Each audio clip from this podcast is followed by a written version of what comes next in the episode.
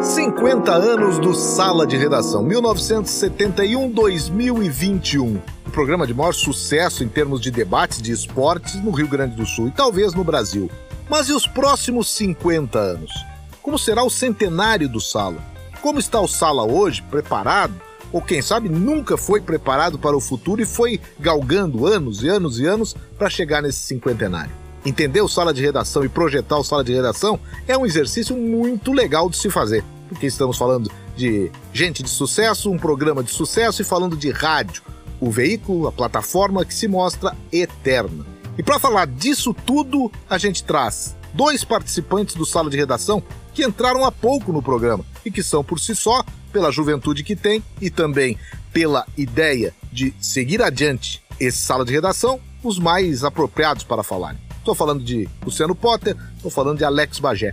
Mas para fazer um meio-campo de tudo isso, eu preciso de alguém que ouviu o Sala de Redação desde a sua origem, então acompanha o Sala há 50 anos, de alguém que estudou o Sala na sua atividade acadêmica, que é apaixonado por rádio e que, nos próximos anos, certamente continuará ouvindo o Sala de Redação. Professor Luiz Arthur Ferrareto, esse fenômeno do Sala e aquilo que o Sala pode nos oferecer para um futuro próximo, médio prazo e até longínquo? Bom, primeiro é um prazer estar conversando com vocês. Né? Eu estava pensando antes da gente começar que o Sala, quando ele iniciou, a Rádio Gaúcha ainda pensava, cogitava, o Maurício Sirotti Sobrinho, o dono da empresa, né? Ele cogitava até de colocar novelas no ar, e tentou mais ou menos nessa época colocar uma novela de rádio que se chamava meu pai, qual é o caminho certo? É uma, naquela coisa assim da juventude da época, enfim. Tá? Então, o Sala ele vem de uma época em que ainda se pensava na possibilidade do rádio colocar uma novela. Vejam bem isso, né? Já tinha, já era ultrapassado isso. Mas vejam bem, né? É, é isso aí, é o significado dele de dizer, olha, dá para fazer jornalismo, né? Dá para fazer jornalismo mesmo caminhando pela redação do jornal Zero Hora, como o Cândido Norberto fazia. E ele chega nesse momento, né, uh, em que o rádio ele está presente no podcast, ele está presente no aplicativo, ele está presente na TV por assinatura. Inclusive, a gente tem uh, a TV por assinatura, alguns canais de televisão hoje. Se a gente pensar, tira, tira a imagem, estão fazendo rádio ali, programas de debate, programas de entrevista, né? Uh, ele está presente, o áudio hoje é tão forte que ele está presente nos sites de jornais. Tem um botãozinho ali, você clica e fica ouvindo, enquanto faz outra coisa, fica ouvindo aquela voz meio robótica ainda, fica ouvindo a reportagem, o texto que está ali colocado naquele site. Né? Então ele veio lá do passado, ele chega no presente e a gente tem que pensar o futuro nesse contexto aí. E é dentro e é, disso, professor Ferrareto, que essas duas figuras que estão conosco se inserem muito, porque nem Luciano Potter e nem Alex Bagé ouviram os primeiros Sala de Redação, talvez até nem tenham acompanhado, certamente, quando o Sala era um programa grande, com jornalismo geral e debates e entrevistas na sua primeira parte, para depois surgirem os chamados debates esportivos do Sala de Redação. Potter, a tua primeira lembrança de Sala de Redação? Olha que loucura, Zé. Boa tarde, bom dia, boa noite para todo mundo. É, a minha primeira lembrança é uma lembrança em Porto Alegre, porque eu sofri o que certa parte do interior do estado sofreu, que era não ter o sinal da Rádio Gaúcha. Com a Rádio Gaúcha Sat, aí o sala de redação ele era o, o centroavante, né? A programação chegava através do sala. Mas no Alegrete a gente sofreu isso a minha pré-adolescência, a minha infância, era sabendo que ele existia, mas sem poder consumi-lo, porque não existia internet no mundo. Não tinha as facilidades que se tem hoje para ouvir um programa, né? Não só enquanto ele está começando, ele está acontecendo, mas depois. Então, Zé, aí entra a insanidade. Eu vou, venho para Porto Alegre, aí consigo escutá-lo, e aí eu entro como estagiário da Rádio Gaúcha. E trabalhei alguns meses como o estagiário do sala de redação ajudava eles na produção do programa, que era uma, uma, uma, coisa muito simples. A gente entregava uma folhinha antes ali dos acontecimentos esportivos, né? E eles guiavam o programa, não tinha nada, né? Alguma correção ou outra, de alguma escalação, alguma coisa desse tipo, quando a internet estava começando, porque a memória deles, óbvio, e o conhecimento deles era bem maior, né? Do que aquele guri que estava chegando ali com 20 e poucos anos. Então, Zé, a minha primeira memória já é trabalhando no outro lado do sala de redação uh, conseguindo acompanhá-lo, né, de alguma maneira, desse jeito. E localiza isso no tempo? 19, eu estagiário 2000, 2001 e 2002, ali um, um, semestre de um ano, um ano e mais um semestre do outro, é, e com, acompanhar, com, escutando ele em 98 quando eu cheguei em Porto Alegre. Para trás, eu não tinha condições técnicas de escutar o sala de redação. Então tu já pega a sala de redação com Rui Lauro Santana Kenny e Vianney, Vianney voltando Vianney, pra Gaúcha. Vianney, Cacalo, já... Cacalo, liderando também. O Marcília saía, já, já tinha saído. É, e é isso aí. É, é assim que ele era. O Bagé lembra da escalação do primeiro sala de redação? Do primeiro não, mas da primeira imagem de sala de redação é, que ele tem? Bom, abraço em todos. Zé, é, eu tenho uma, uma relação de, de memória com o sala de redação que ela acabou se confundindo com a minha infância e adolescência e ela se confunde com a minha vinda para o sala e principalmente com a minha estreia no dia 10 de março de 2021. Porque a, a memória que eu tenho é de ali entre 8 e 9 anos, a gente está falando aí de o ano de 85 para 86, em que o meu pai parava tudo para ouvir o sala de redação. E o meu pai é falecido. Então eu tenho essa memória muito viva do rádio e por isso que eu resolvo depois escolher o jornalismo, estudar e queria trabalhar em rádio. Antes de qualquer TV ou qualquer jornal, eu queria trabalhar em rádio. Então a memória que eu tenho é a memória do meu pai parando tudo, por vezes nem almoçando nessa parada, mas parando para ouvir o sala e tendo discussões com o rádio. Porque ele discutia, ele discordava com alguma coisa que estava sendo dita, ou quando ele concordava, ele aplaudia. Então eu tenho essa visão é, muito nítida. E como meu pai é falecido, e aí dia 10 de março eu estreio no Sala, é, foi uma coisa maluca. Eu não tenho como explicar para vocês isso em palavras, quando o Pedro Ernesto me dá boa tarde e diz, seja bem-vindo ao Sala de Redação. E tu lembras ali... da escalação do, do Sala daquela época, é, que tu ouvias com o teu pai? Não, eu não vou lembrar especificamente assim de nomes, né? Porque eu lembro da, na, nessa minha memória auditiva, uh, eu lembro, por exemplo, de, de, de Ibsen Pinheiro, eu lembro de, de, de Daut, eu lembro mais tarde, é, aí, claro, sem dúvida nenhuma, toda essa celeuma que era criada, magnífica, fantástica pela presença do Paulo Santana, mas eu tenho confusões assim porque eu ouvi o tempo inteiro. Então eu ouço ali dos 10 anos para o resto da vida. É, e me chama muito a atenção essa forma de daqui a pouco estar tá vivendo tudo isso. Então, por isso que eu te falo em memória afetiva, do quanto o meu pai gostava de rádio, gostava de ouvir o sala e as interações que, mesmo à distância, o meu pai tinha, discutindo, concordando ou não com o aparelho rádio. Basicamente, então, anos 90. É, do, do final dos anos 80 para anos 90 que era uma escalação que teve a volta de Rui Carlos Osterman. João Carlos Belmonte termina a década de 80 no comando. Uh, Rui Carlos Osterman volta em 90, mantendo a escalação básica com Lauro, o Lauro Cláudio Cabral nessa época, Lauro Cláudio Cabral, Kenny Braga, Paulo Santana, acima de, de todos, o grande personagem da história do Sala. Professor Ferrareto, explicar o Sala de Redação a partir dos debates esportivos é aquilo que a gente está comemorando, mas o Sala de Redação, e a gente está ouvindo agora aqui a chamada do Sala de Redação lá dos primórdios, do início do trabalho do Cândido.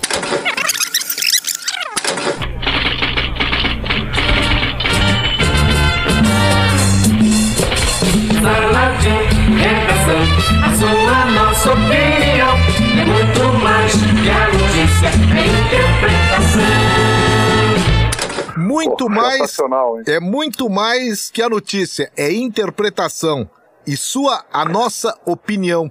Assim era o, assim se pro, se se autodefinia o sala de redação pela Rádio Gaúcha no tempo que ainda não era só esporte. É, e ver que é uma coisa tão louca isso, né, da, da marca sala de redação, porque sala de redação não diz nada relacionado diretamente com futebol, com esportes, né? Eram os debates esportivos do sala de redação, era outra ideia. E se transformou, assim, fala sala de redação para um ouvinte aqui do Rio Grande do Sul e para os ouvintes em outras regiões também e para profissionais de rádio, remete imediatamente para um debate esportivo. Eu me sacaneasse, na realidade, porque eu não consegui pegar essa fase inicial do sala de redação. Eu era, como Potter vivia no interior do estado e, e, lá em Rio Grande o sinal da gaúcha começa a chegar melhor no final dos anos 70. E eu pego aí aquela aquele grupo ali que é, já é o Rui comandando, né, na fase que ele chegou na RBS, né? O Foguinho, o Cid Pinheiro Cabral, o João Nassif. João Nassif. É, e o Paulo Santana, obviamente, que é a grande descoberta do Cândido Norberto, né? Uh, e se a gente olhar assim para essas pessoas e para a história do Sala de Redação, a gente vai ver que o Sala de Redação sempre teve alguns personagens, né? Que faz, uh, fizeram, né? E continuam fazendo o encanto, né? Essa coisa, assim, essa relação, né? Da, que, da pessoa daqui a pouco está discutindo com o rádio aí. Eu achei interessante o, o Bagé contar isso, ele disse isso também na estreia dele no programa, né? Essa coisa afetiva. A minha lembrança afetiva do sala de redação é eu sair de casa uh, em Rio Grande e tinha um ponto de táxi ali, sei lá, ficavam uns 10 táxis um atrás do outro, né? Perto da minha casa, e eu conseguia ouvir o sala de redação de uma ponta da quadra até a outra, porque estavam todos os táxis, todos os taxistas ali ligados na Rádio Gaúcha escutando. Isso eu nunca esqueci. Qual é o compromisso? E agora já a gente fez um, um, um, apanhado do Sala, da origem, aquela que não foi vivida nem pelo professor Ferrareto, até pela distância, morava no interior e não pegava o sinal. Mas para Potter e para Alex Bagé, qual é o compromisso que se tem é, com as personalidades que viveram o Sala de Redação, algumas que vocês até não ouviram no programa, na hora de substituí-las ou de fazer uma reposição, uma renovação, como é o caso dessa missão que vocês estão incumbidos. Vai, Bagé. Ah, eu, eu tive sempre um, um sinônimo do sala de redação de repercussão. É, por audiência, mas principalmente por tudo aquilo que era debatido, que era dito ali. O quanto poderia ser interpretada uma declaração no sala de redação e que peso ela teria. Eu sempre carreguei isso, porque se eu via assim, não, não, fulano falou no sala. Aí o cara chegava naquele churrasco, amigo ali, naquela roda de conversa, e ele dizia, ah, mas eu ouvi no sala hoje que vai jogar o Beltrano, não vai jogar o Cicrano, não. Então essa repercussão que sempre teve, é, é, ela dá. Eu penso que o frio na barriga ele tem que existir sempre, né, para qualquer profissão, porque senão, quando a gente não sentir mais isso, é porque a gente não tem mais a, a, aquele ânimo do, do próprio trabalho. Mas eu voltei a sentir de novo isso no Sala, por saber toda a repercussão que tem o Sala para a sociedade de maneira geral. Porque a gente ouve por vezes também as pessoas dizendo o seguinte.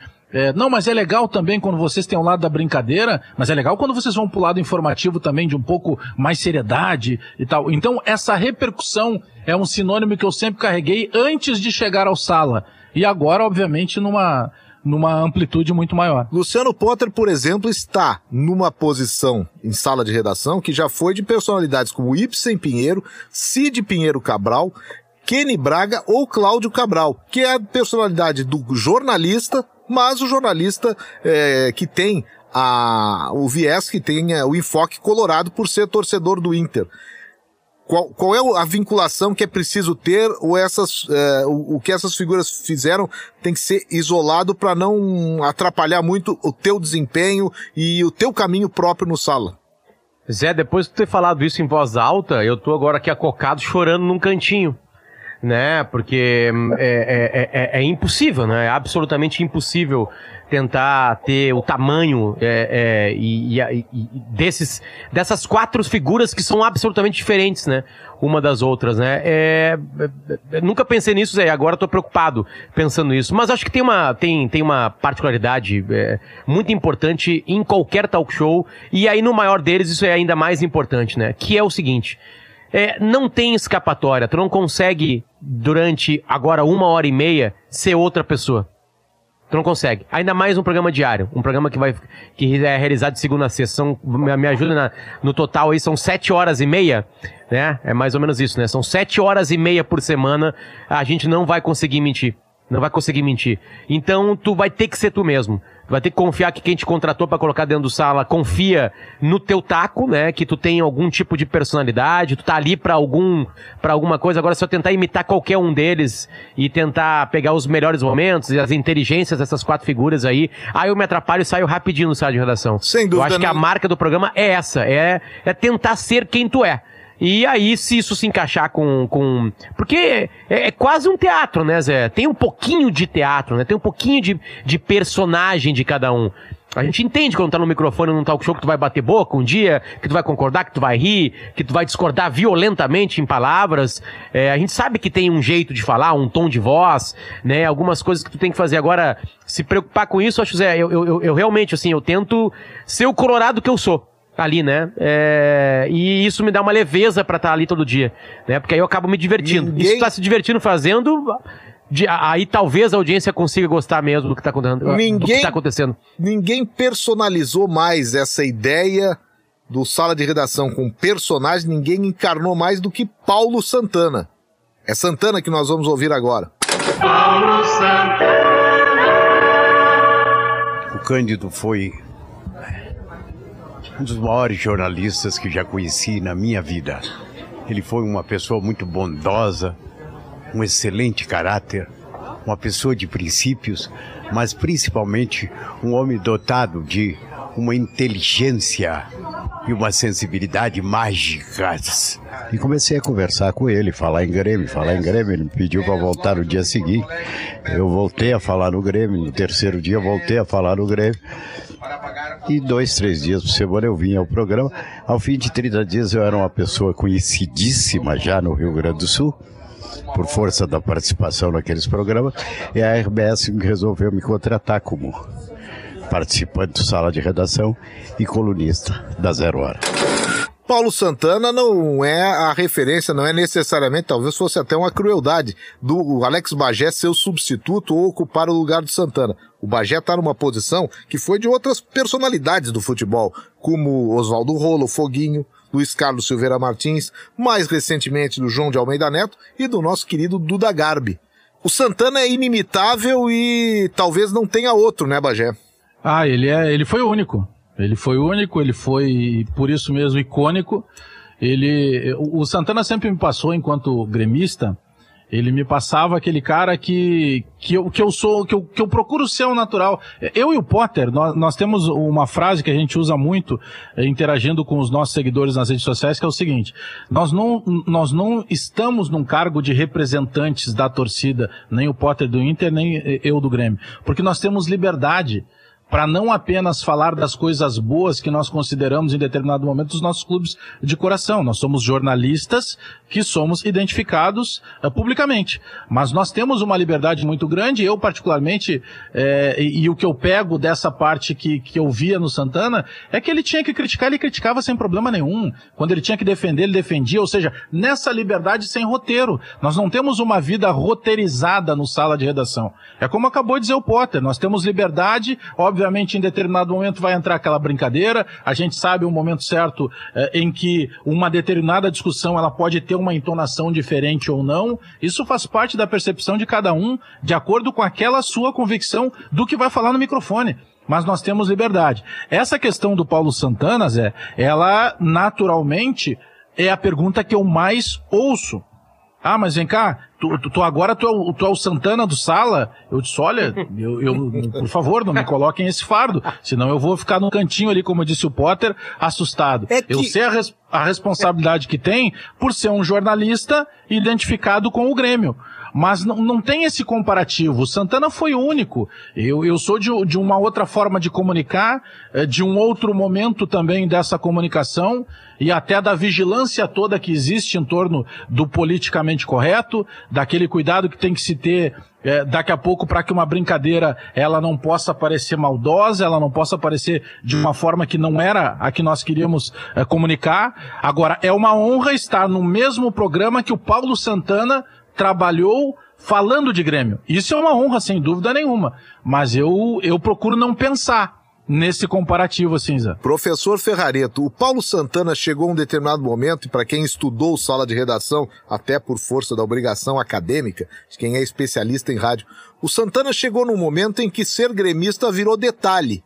Ele foi, ele parecia ser maior como personagem, personalidade, eu prefiro usar esse termo, do que propriamente o seu, a, sua preferência clubística. Há lugar no rádio para esse tipo de personalidade ou elas são únicas na história eh, do rádio, não só do Rio Grande do Sul, e por si só insubstituíveis? Não, são únicas, Zé. Tenho absoluta certeza que são únicas e tenho absoluta certeza que o sala de redação ele não teria o sucesso rápido que teve sem o Paulo Santana, né? Nos primeiros momentos do sala de redação, aí o, o Ibope registra picos que, pelos dados da época, representavam 24% da audiência de rádio em Porto Alegre naquele horário. É muita gente né, assistindo para aquele contexto de época, considerando que a Rádio Gaúcha não era a rádio mais escutada. Né? O início do processo que leva a Gaúcha a ser a mais ouvida está lá no sala de redação, no início dos anos 70. Né? E nesse processo, uma figura fundamental é o Santana, tão fundamental assim, que logo ele também está fazendo comentário em jornadas esportivas. Né? Ele é único, não tenho, não tenho dúvida disso. E vou fazer uma comparação aqui com uma figura que também é única e também é cronista, né? O é o Luiz Fernando Veríssimo, né? Onde a crônica pendeu para a literatura, Luiz Fernando Veríssimo. Onde pendeu para o jornalismo, Paulo Santana. O Sala de Redação hoje, ele está sendo feito longe, a, a distância, como tudo, durante a pandemia. Bagé e Potter, por exemplo, vocês não chegaram a frequentar a mesa do estúdio do Sala de Redação. No, na minha estreia eu fiz, é. Porque eu, eu não tinha ainda o equipamento, então eu fiz o, o, o, sala da minha estreia dia 10 de março no estúdio, mas sozinho. Sozinho. Só eu. É. Vocês têm a ânsia de da volta que vai acontecer, mas de, de, não é nem de rever, é de conhecer diretamente, assim, na, na, na vivência, o programa na sua plenitude? Vocês pensam nisso? Já pensaram nisso? Muito. Eu já, já falei com o Potter sobre isso, inclusive.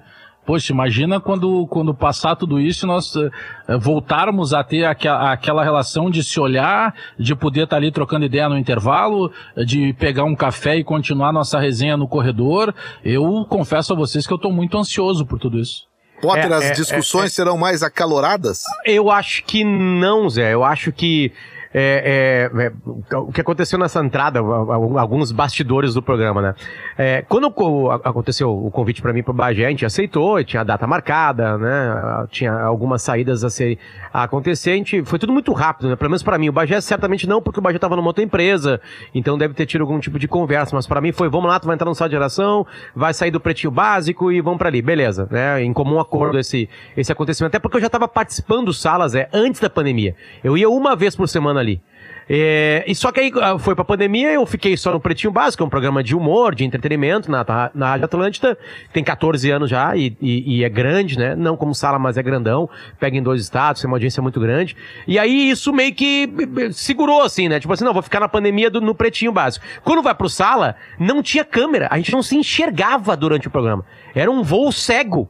E aí eu peguei, não, só um pouquinho, peguei, mandei um link pros guris ali, né? Guris, né? Guris eu peguei nessa, toda, toda gurizada, né? Sim, é, e não, vamos se ver durante o programa. Isso deu uma amenizada, né, Bagé? A gente poder ver a Muito. cara, porque às vezes tu tá falando uma coisa, Zé, num, num, tom de voz que parece mais brabo, e a tua cara tá rindo, e o outro cara tá achando que tu tá brabo, entende? Isso já melhorou bastante, então acho que vai melhorar muito. E outra coisa, tem delay, né?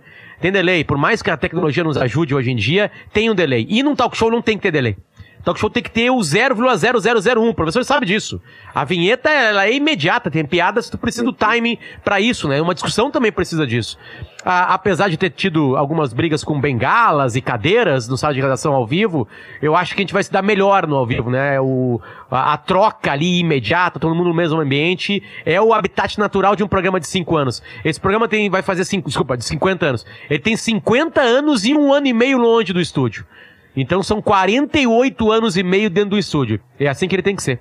Ferrareto, nessa análise que se faz hoje do meio rádio, do jornalismo como um todo, e vale para vocês três, assim, é, esse distanciamento físico que aconteceu, ele mudou a linguagem, ele mudou o tom, ele mudou a audiência até. Qual é a principal alteração que se tem e que pode ser usada como base para aquilo que vem ali pela frente? Quem sabe um novo modelo híbrido, não tão presencial como era, mas também não tão afastado como está.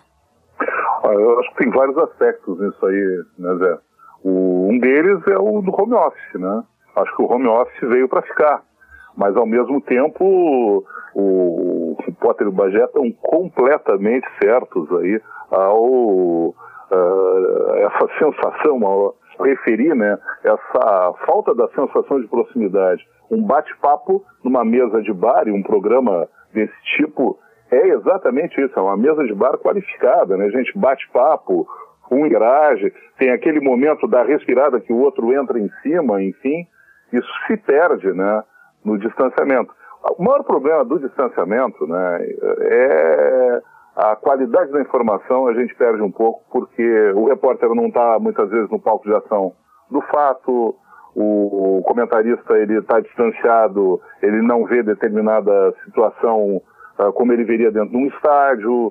E nesse tipo de programa, que é o programa, e vale para o programa de entrevista também, né?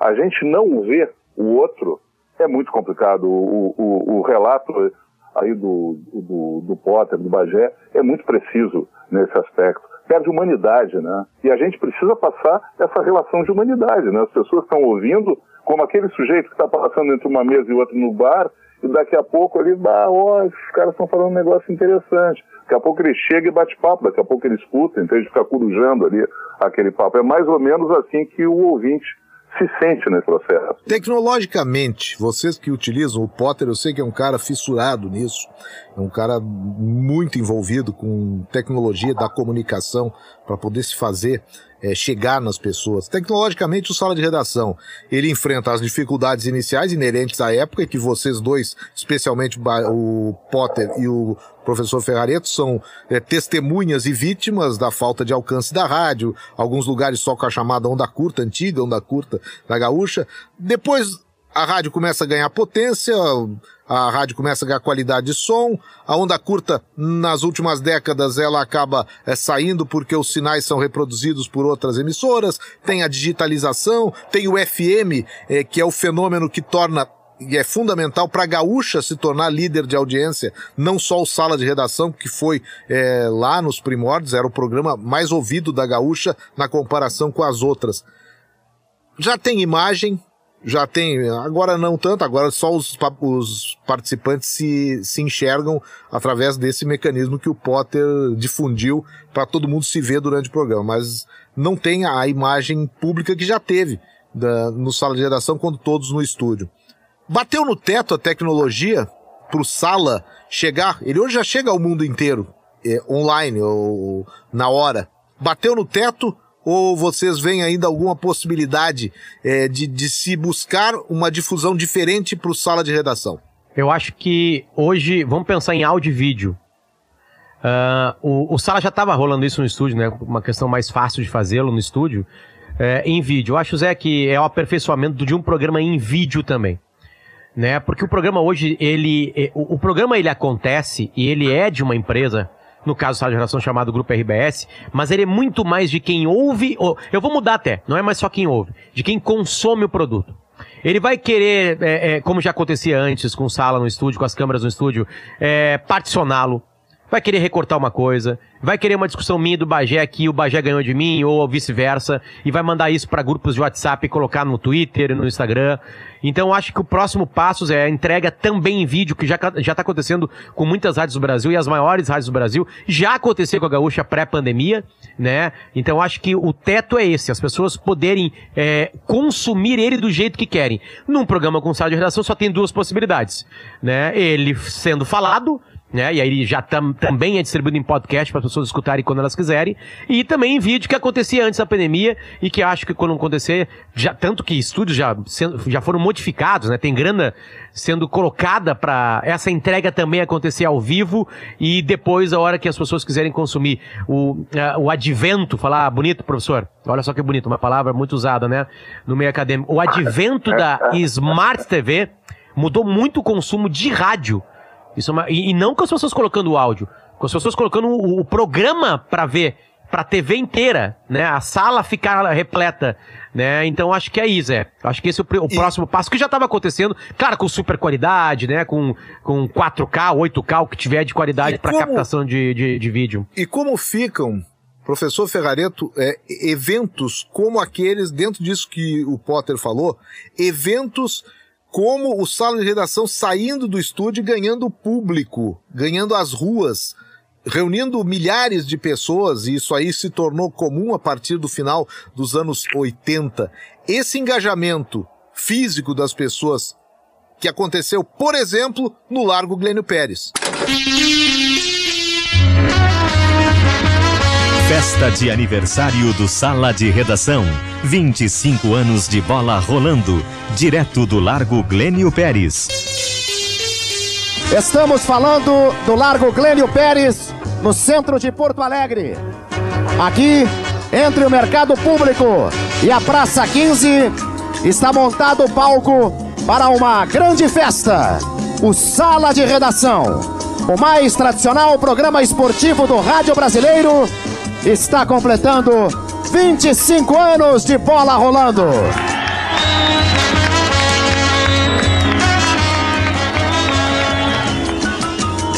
Muito boa tarde. Esse é um sala de redação muito especial para todos nós. O Largo Glênio Pérez é grande, professor. É grande. Aqui se realizam comícios. Comício. Na época da campanha eleitoral. O partido que faz o comício superestima a população do Largo por ocasião do comício. E diria hoje um partido político aqui, temos 50 mil pessoas. 50 mil pessoas. Os adversários diriam 10 mil pessoas. E a brigada militar que sempre depõe nessas oportunidades poderia 35. dizer 30 mil pessoas. 30 mil pessoas. Eu acho que nós temos aqui pelo menos o quê? Duas dezenas de mirar? Talvez. No sentimento, nós temos mais de um milhão de pessoas. Esse sentimento, relatado pelo Rui há 25 anos, Ferrareto, esse engajamento físico, ele pode continuar acontecendo nos próximos 50 anos do Sala, visto que ele estará muito mais dentro da casa, do, da sala, de qualquer peça, ou do bolso do, do ouvinte? Ouvinte telespectador também? Com certeza, e vai ser ampliado pelo que o Potter falou, né? O- Uma rádio que é Talking News, que é conversa e notícia como a gaúcha, ela tranquilamente pode estar em vídeo num aplicativo, pode estar em vídeo 24 horas sendo transmitido, num canal de YouTube, pode estar no site, pode estar de várias formas. E ao fazer isso, a Mar fica muito mais presente na vida das pessoas tá? e as pessoas querem ver fisicamente, quer estar ali participando daquele momento de festa. Eu, antes, tu perguntavas assim, ah, qual é o momento que você lembra mais importante, não sei o quê. Ah, eu fiquei pensando, enquanto o Potter e o Bagé falavam, do, justamente dessas transmissões comemorativas ou algum tipo de promoção em que o Sala sai do estúdio e vai para um lugar público, vai para pode ser um bar, pode ser alguma cidade do interior. Isso é uma valorização do ouvinte monumental. E aqueles momentos em que as pessoas que a gente ouve, né, aquele áudio ambiente, assim, as pessoas vibrando com determinadas coisas que são ditas, são os momentos talvez mais importantes dessa relação do ouvinte com o programa na própria história do, do Sala de Redação. Eu só tenho a dizer pro Alex Bagé, o- o Zé- pode esperar que a tua hora vai chegar. Vocês vão, é claro, no futuro, voltar a fazer programa. Voltar não, o Sala vai voltar ao público externo e vocês vão fazer estreia, as estreias é, de vocês nessas circunstâncias. Não, e eu quero até pegar essa parte da, da, da- da tecnologia, porque primeiro que a tecnologia ela se renova é, de- numa velocidade absurda, né? Aquilo que é novidade hoje, semana que vem já está ultrapassado. E nós temos que considerar que nesse aspecto das redes sociais, de todas essas ferramentas hoje eh, que são usadas no dia a dia, tem um público muito grande que consome essas determinadas ferramentas. Então, essa tecnologia chegando no sala, o sala entrando nessas novas tecnologias, ela não pode jamais ser entendida como uma concorrência, e sim como eh, eh, uma possibilidade de ampliar ainda mais a capacidade, em cima disso tudo que o Potter acabou de exemplificar, daqui a pouco o cara vai pegar lá uma discussão minha com o Potter ou uma brincadeira minha com o Potter e ele vai utilizar aquilo nos seus grupos de WhatsApp, nas suas redes sociais específicas. Então é, é- é uma possibilidade é, muito mais positiva do que qualquer outra situação. Essa questão do sala tecnologia, tecnologia sala, né? E quanto à variação de participantes, vai haver, obviamente, ali na frente novas alterações. O Sala já experimentou, eh, por exemplo, a participação feminina, já houve a participação feminina, hoje não, não está tendo. O programa tem, professor Ferrareta, esta obrigação de ir variando também as participações de acordo com tendências e, e obrigações assim que a sociedade impõe? Ou a naturalidade do sala, ela deixa com que tudo aconteça muito na hora certa e empiricamente até? Olha, pergunta difícil de responder, né? Porque o, o, grande problema quando você tem um programa com 50 anos de sucesso também é a sua grande vantagem, né? Tem a tradição daquilo que foi acontecendo, né? Pode ser a sua grande vantagem, né? E ao mesmo tempo tem a dificuldade, assim, o que, que nós vamos mudar, né? Eu acho que tem que ouvir as tendências, mas não pode quebrar a tradição disso aí, né? E aí as coisas complicam, né? E a gente tem que pensar também no contexto, né? Uh, a opinião, ela está sendo extremamente valorizada hoje, porque a informação, a notícia pura, ela está disponível de trocentas maneiras diferentes, né? Dê uma olhadinha nos jornais, né? Jornal hoje, na capa do jornal, tem os colunistas ali e as opiniões deles. Isso não era usual em outras épocas, né? É porque a informação, a notícia pura, ela está muito disponibilizada. As pessoas querem um acréscimo em relação à notícia. É aí que está garantida a sobrevivência do sala de redação, fora o fato, né? Que tem a sobrevivência do próprio rádio, né? Rádio, ele está garantido porque a gente está fazendo uma coisa e está ouvindo rádio. A gente está dirigindo e está ouvindo rádio. Está no computador e está ouvindo rádio. Isso aí nenhum outro meio permite, né? Os outros meios, eles exigem, para serem plenamente compreendidos, uma atenção maior. Aí o sujeito tem que ficar olhando ali para a tela do computador, tem que ficar olhando para a tela da televisão, para a tela do celular, né? O rádio não, né? Rádio é som, né? E se ele souber fazer essa migração, se o Sala e o rádio, né, souberem fazer essa migração uh, com um acréscimo da imagem, ele já sabe fazer isso, né, já fez isso, né. Agora é uma questão momentânea da pandemia. Uma uh, cara... souber acrescentar essas outras, esses outros perfis aí que vão vindo uh, e saber trabalhar isso, porque também tem que ver qual é a reação do público em relação a essas alterações, né? O público é o, o é, é, é, é, o patrão do jornalista, de certa forma, e ainda mais com as redes sociais, né? Isso que foi colocado por vocês aí, do sujeito chegar, pegar uma fala de um, se apropriar, jogar para as redes sociais mais abertas, aí pode ser Twitter, Facebook, ou mais fechadas, tipo WhatsApp, é a base da comunicação, é a base do que a gente está vivendo hoje, né? O Sala de Redação de hoje, nas figuras de Alex Bagé e de Luciano Potter, ele tem uma característica que me parece que agrega, e eu não lembro, Ferrareto pesquisou, talvez possa aí é, ter um, uma localização. É a primeira vez em que o Sala de Redação tem dois representantes é, da, da, dupla Grenal, torcedores da dupla Grenal, mas jornalistas acima de tudo, que tem uma proximidade grande com o meio que eles participam. No caso, participam ou, ou trabalham, que é o temático deles, que seria Grêmio para o Bagé e Inter para o Potter. Vocês têm uma aproximação, em tempos difíceis de aproximação, vocês têm a veia do repórter, do cara aquele que tem contatos com fontes muito próximas a jogadores de futebol, aos hoje inacessíveis jogadores de futebol, a técnicos, a dirigentes. E vale para um e vale para outro. Originário é o Bagé da vivência no mundo do futebol, o Potter pela vivência até é, no mundo da comunicação, mas num público muito afeito, um nicho muito próximo daquele dos profissionais do futebol. Essa é uma característica atual. Vocês acham isso tendência? Vocês são tendência ou vocês são exceções? Olha, é, colocar esse ponto de, de ser tendência ou exceção é uma situação bem complicada. Bem complicada mesmo, porque eu acho que por vezes é, eu não teria essa pretensão de falar em tendência. É que é, quando, eu, é, quando eu falei há pouco em uma das tantas questões que nós abordamos aqui, aquela situação de por vezes ter um comparativo de um segmento profissional. Né? Aquela história assim, ah, o Bagé é o jornalista gremista no Salá, então ele é o Santana. Ele vai fazer a mesma coisa que o Santana? Não. porque tem situações muito diferentes da própria formação de cada um, né? Eu venho daquele repórter que depois acabou virando comentarista e que por buscar ainda fomentar não só as minhas redes sociais, mas o, os meus espaços de trabalho, eu tô sempre buscando algum tipo de informação, tentando atualizar alguma coisa. Mas fica bem difícil assim eu te falar em tendência ou exceção. Eu não diria exceção, porque eu acho que o, o dia a dia do, do, do trabalho do jornalista e, e vivendo os tempos que eu e o Potter vivemos, desta loucura da tecnologia, que é uma coisa que a gente acaba tendo um acesso muito maior. Hoje é muito difícil, por exemplo, se buscar o furo da reportagem, porque tudo está acontecendo ao mesmo tempo em várias partes do mundo. Então eu, eu, eu não diria exceção. Eu ficaria então com a tendência. É, Zé, eu, eu acho que uma coisa é tendência.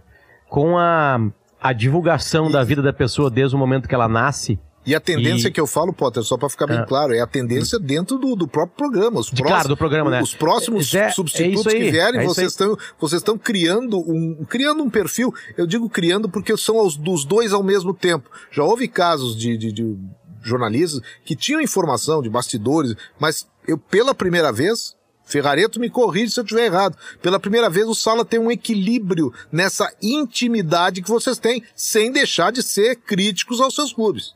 É, é isso aí, Zé. É- essa é a grande confusão que se dá hoje, né? É, porque é, é, é, a- além do talento né, da- das maiores gerações do Sala, é, havia uma vantagem, né? Uma vantagem. E que, e dependendo do ângulo, também é uma desvantagem para eles, né? Mas na, na saúde mental era uma vantagem, né? É, o feedback deles era, era, era demorado, né? Era demorado. O Santana Ah, falava sim. uma coisa no sala de redação e ele ia saber o que o público estava achando se chegasse uma carta. Ou se ele fosse no mercado público. Quero só dizer pra vocês que eu era o cara que separava as cartas quando chegavam. Tá aí, Do- tá aí. E o É. Santana, e o Santana era o campeão. É, exatamente, né? Eu, por exemplo, assim, eu, eu tô na metade de uma tese e já tem gente me xingando, né? E, ou elogiando, né? Porque é só que elogio a gente deixa de lado, né? E as críticas, às vezes, a gente dá bola demais, né? Então, acho que isso, isso já é uma vantagem, velho. Agora, a mistura de repórter, torcedor, eu acho que vai ser uma tendência no jornalismo esportivo. Eu não consigo mais enxergar isso diferente, porque todo mundo já sabe o time de todo mundo. E todo mundo está se dando conta aos poucos que isso pouco interessa para um trabalho bem desenvolvido. O repórter ele é bom ou ruim, não porque ele torce para um time ou não, é porque ele é bom ou ruim. Claro que isso vai atrapalhar, claro que isso no dia a dia do clube pode ser mais perigoso, né, é, é, de desenvolver essa profissão. Claro que cada um vai dar o tom que quer. Eu quero ser mais torcedor, eu quero ser mais repórter. Também é uma decisão pessoal né? E o cara vai achar isso, né? E quando eu falo o cara pode ser também uma mulher. É, então, Zé, eu acho que é inevitável. Os meus filhos, eles não, não. Tomara que eles não escolham o caminho jornalístico, mas eles torcem pro Inter. Ele tem um ano e meio, o outro tem três anos. É, já tem foto deles. É, não tem como escapar mais disso. Né? É tipo a vida de treinador de futebol. Todo mundo sabe o time que o Thiago Nunes torcia na adolescência dele. O que, que isso afeta o trabalho dele hoje? Zero. Nada. Então eu acho que isso já está acontecendo na imprensa esportiva e o Sala de- não deixa de ser um retrato do que está em volta dele, né? Ah, daqui a 10 anos, é, Zé, com tudo isso que acontece na internet, não tem repórter trabalhando que ninguém vai saber o time dele. Ele vai, ele vai apagar as fotos, mas já printaram. Já era. E Então de- acho que essa mistura vai acontecer naturalmente. E E, de- o público vai entender isso, né? E pra gente até começar o fechamento disso, professor Luiz Arthur Ferrareto, nas aulas, nas teses, no acompanhamento de jovens que procuram o jornalismo, e alguns o jornalismo esportivo, o amigo vê o sonho de ser do sala de redação nos jovens meninos, meninas, alunos, Olha, alunas que se desenvolvem para a comunicação? Porque o rádio muitas vezes ele, ele chega por via transversa. Não foi o nosso caso, pelo que eu vejo. Mas eh, ele chega o seguinte: a- o aluno, o estudante se forma, ou não precisa se graduar, mas já começa a trabalhar em comunicação e quando vê, vai para o rádio. E chega no rádio e se apaixona pro rádio trabalhando no rádio. Ele nem sempre é uma preferência vindo atrás da televisão. O jornal perdeu um pouco eh, essa, essa, essa busca por parte dos alunos. O Sala desperta isso e vai continuar. Tem elementos para continuar despertando, professor Ferrareto? Bom, eu acho, Zé, que tem elementos para continuar despertando, tá? Mas é diferente hoje. Por exemplo, eu chego em aula e pergunto, o primeiro dia de aula, é, quem é que ouve rádio, o que que ouve? Silêncio, tá? Alguns vão citar programas de rádio jovem, né? vai aparecer o Pretinho Básico, às vezes já aparece o Sala de Redação também, e aí eu paro e falo, ah, peraí, e vocês ouvem podcast? Aí todo mundo ouve. Entende? Então, o, o, o nosso desafio, tá? o desafio do Sala, o desafio da Rádio Gaúcha e todas as emissoras de rádio, é compreender essa passagem e somar uma coisa com a outra. O, como é que era antes, assim, pelo menos na nossa geração, né? A gente tinha um interlocutor ali que era o cara que estava apresentando o programa de música jovem no rádio. Ele unia as pessoas virtualmente. Hoje o jovem não precisa ser unido a ninguém virtualmente porque ele tem WhatsApp, tem dezenas de outras formas aí de se comunicar. Ele com seus colegas, com as pessoas que pensam mais ou menos com, como ele. E, e, e esse papel que era do DJ migrou, de certa forma, para o influenciador digital, né? Saber compreender isso garante o futuro, tenho certeza. O, acho que várias das coisas ditas ao longo desse episódio aqui de podcast vão ao encontro disso. Tá? Mantém o que é, mas adapta às tecnologias, aos novos formatos, aos novos jeitos de fazer, né? Bom, quando era o Santana e o Cid Pinheiro Cabral discutindo Grêmio e Inter, as informações chegavam para eles, mas eles não tinham a obrigação que o Potter e o Bagé têm hoje de ir atrás da informação, de ter a sua informação, chegar e eventualmente lá atrás eles faziam isso também. Mas não tinha essa, essa obrigação que é imediata, é de cada segundo hoje. E realmente também não. Olha a resposta, falou, a pessoa já está reagindo concordando, discordando e até sendo neutra, está reagindo nas redes sociais ou mandando mensagem e ela também quer fazer parte disso. Então, nesse contexto, a gente tem que entender, né? O meu papel na universidade é chegar e convencer o aluno, muitas vezes, que o rádio é importante. E aí começam a aparecer essas coisas, né? Pô, não sabia que, tinha uma, um espaço assim, um assado. Pô, mas nunca ouviu? Não, mas para aí, então. E aí a gente faz essa mediação, né? Que é uma mediação em defesa do veículo, né, do meio rádio, dos veículos de comunicação. O... Sempre vai aparecer aqueles caras que gostam de futebol, que gostam de rádio, que gostam uh, uh, do meio, que gostam do sala de redação, que querem fazer daqui a pouco, o cara quer ser comentarista esportivo, ele quer ser narrador esportivo, enfim, é por aí que vai. E eu posso dizer então Obrigado, professor Ferrareto. Alex Bagé e Luciano Potter. Professor falou, professor a gente tem que seguir. A responsabilidade é de vocês nos próximos 50 anos do Sala. É, tempo, né? Eu vou ficar com aquela figura de linguagem do Potter. É, pelo menos eu tenho feito assim. O Potter fez uma brincadeira. Pô, não põe esse fardo assim, que daqui a pouco a, a, a, responsabilidade existe, mas se a gente começar a pensar muito nela, a gente vai ficar encolhidinho ali como se tivesse assustado. É, na verdade, a gente falou de vários termos que no nosso dia a dia a gente sabe o tamanho dessa responsabilidade. Um deles é a instantaneidade, isso que dizia o professor Ferrareto agora. É, nós não terminamos uma determinada opinião e ela já está repercutindo na rede social e o cara está se colocando do nosso lado, ou na maioria das vezes, por vezes até distorcendo algo que foi dito, ou pegando só um determinado contexto, editando praticamente uma frase e transformando aquilo numa verdade que nem sempre é, em cima daquilo que a gente falou. A nossa responsabilidade de falarmos, de comunicarmos, mas é, de, não depende a interpretação daquilo que a gente disse de cada uma das pessoas que vai ser, que vão ser os receptores dessa informação. Mas essa responsabilidade, Zé, a gente tem, mas eu prefiro ainda não ficar pensando nela. É, ter o tempo inteiro esse controle dessa responsabilidade, dessa dimensão e principalmente de tudo que transforma as nossas carreiras, mas sem pensar que a gente possa, quem sabe, estar tá nos próximos 50 anos. Eu já estaria com 95, eu ainda acredito que seja possível. Luciano Potter, para quem veio das categorias de base, a missão é tua tocar para frente. É, Zé, eu, eu quero eu quero falecer durante o sala, dormindo né, dormindo durante um sala de redação, né? Acho que isso é, uma, é um final de vida maravilhoso, né, Zé? É o programa da aposentadoria, o programa de, de envelhecer, de ficar rabugento, de ficar divertido, de ficar tudo ao mesmo tempo, né? Eu acho que esse é um, é um, é um belo, é um belo, uma bela aposentadoria, acompanhar futebol, chegar ali depois, dar uns pitacos, ter amigos por perto, porque no final das contas é isso, sala, né? É isso, é tu conversar de futebol com amigos e a, e a gente discute com amigos, né? Quase todos os dias, né? Hoje em plataformas digitais também, mas no ao vivo também. Então acho que é esse o intuito, Zé. E faço uma metáfora futebolística. O sala de redação ele tem um esquema tático. Ele, ele, tu precisa respeitar algumas coisas como jogador do programa. Mas é, não adianta nada, tu não vai chegar na seleção brasileira, tu não vai pra frente se tu não pensar que tu tem a, a tua bola e jogar a tua bola. Cada jogador ali tem uma função, cada jogador tem um brilho, cada jogador sabe fazer melhor alguma coisa. E é assim que eu prefiro ver a minha participação no programa. Eu sou um esforçado número 8, Zé. Né, box to box para os mais modernos. Não consigo fazer o que o Bagé faz, que é o extrema de cortar pro meio e, e dar um pataço. Então eu prefiro ficar correndo para lá e para cá para ver para ver se o time consegue jogar melhor assim e no meio disso tudo me divertir. E ganhar alguns campeonatos, né, Zé? É legal ganhar, né? É muito legal. O Sala é campeão. Há 50 anos, o Sala vem sendo campeão.